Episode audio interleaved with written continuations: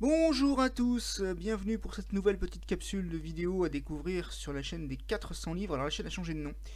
La chaîne a changé de nom parce que ce qui devait être au départ 366 livres, donc un, livre par jour, y compris les années bissextiles, eh bien j'ai arrondi à 400, puis une référence au film Les 400 coups de François Truffaut.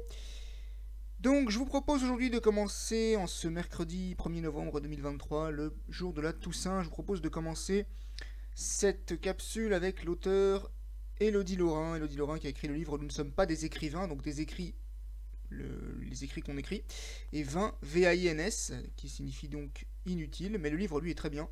En fait c'est un livre qui raconte l'histoire de deux femmes, donc une française, une japonaise, et qui vont se rencontrer, qui vont sympathiser et non, franchement, c'était un très très beau livre.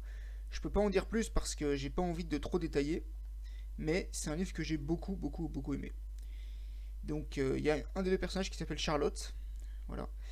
Il y a un docteur aussi qui, est évoqué, mais franchement, elle, a un beau style d'écriture, Elodie Laurent.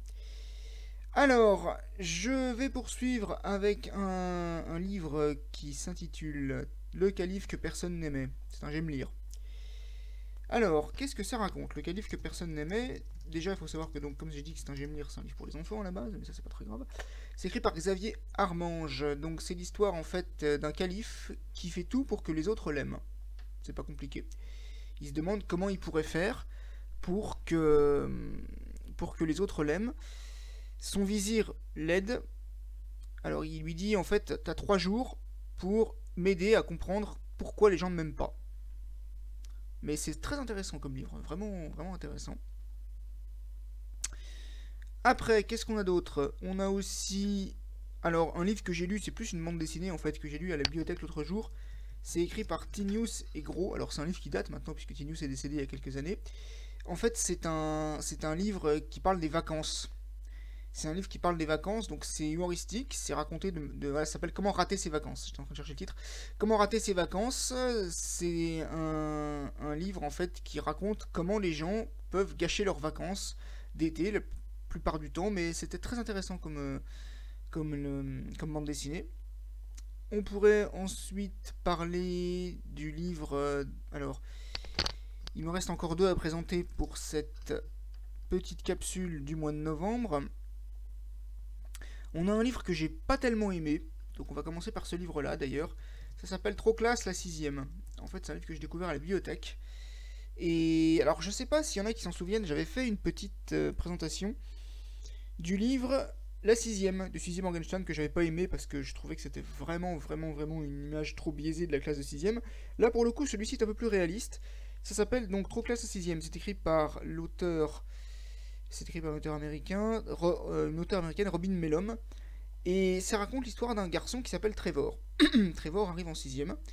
Et jusqu'ici, il a toujours pu compter sur le soutien de Libby, qui est sa meilleure amie, qui lui a toujours sauvé la mise. Mais cette année, Libby lui dit qu'il serait bien qu'ils se fassent d'autres amis, chacun de leur côté. Et qu'est-ce qui se passe? Eh ben, euh, forcément, en sixième, Trevor est un peu dans la chenoute. Ben, j'ai pas aimé en fait, hein. c'est vraiment, vraiment un livre que j'ai pas aimé. Bon alors il est plus réaliste que l'autre, c'est clair, il est plus réaliste que la sixième de Suzy Morgenstern, ça c'est sûr, mais j'ai quand même pas aimé. Alors, ce que je ne savais pas et que j'ai appris plus tard, c'est qu'en fait, il y a eu un deuxième tome, il y a eu un deuxième tome qui est sorti, et dans ce deuxième tome-là, Libby se présente aux élections, et visiblement, il y a eu également d'autres tomes, en fait, il y a eu en tout, pour l'instant, il y a eu trois tomes qui sont sortis de mémoire, mais bon, euh, ce n'est pas. Moi, j'en ai, lu qu'un seul et j'ai vraiment pas accroché.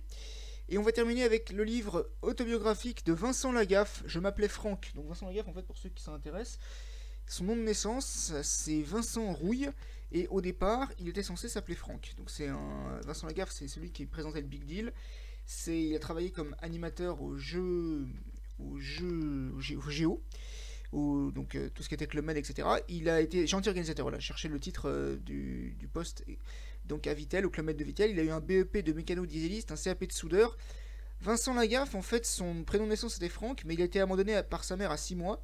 Et à 2 ans et demi, à l'assistance publique, il a été accueilli, il a été adopté, pardon, par un ingénieur chimiste et sa femme. Il a eu une sœur également, Juliette, qui a aussi été adoptée.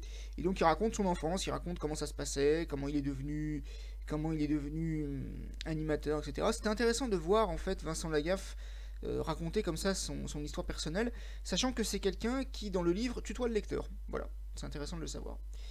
Merci beaucoup d'avoir suivi cette petite capsule de vidéo et je vous dis à bientôt.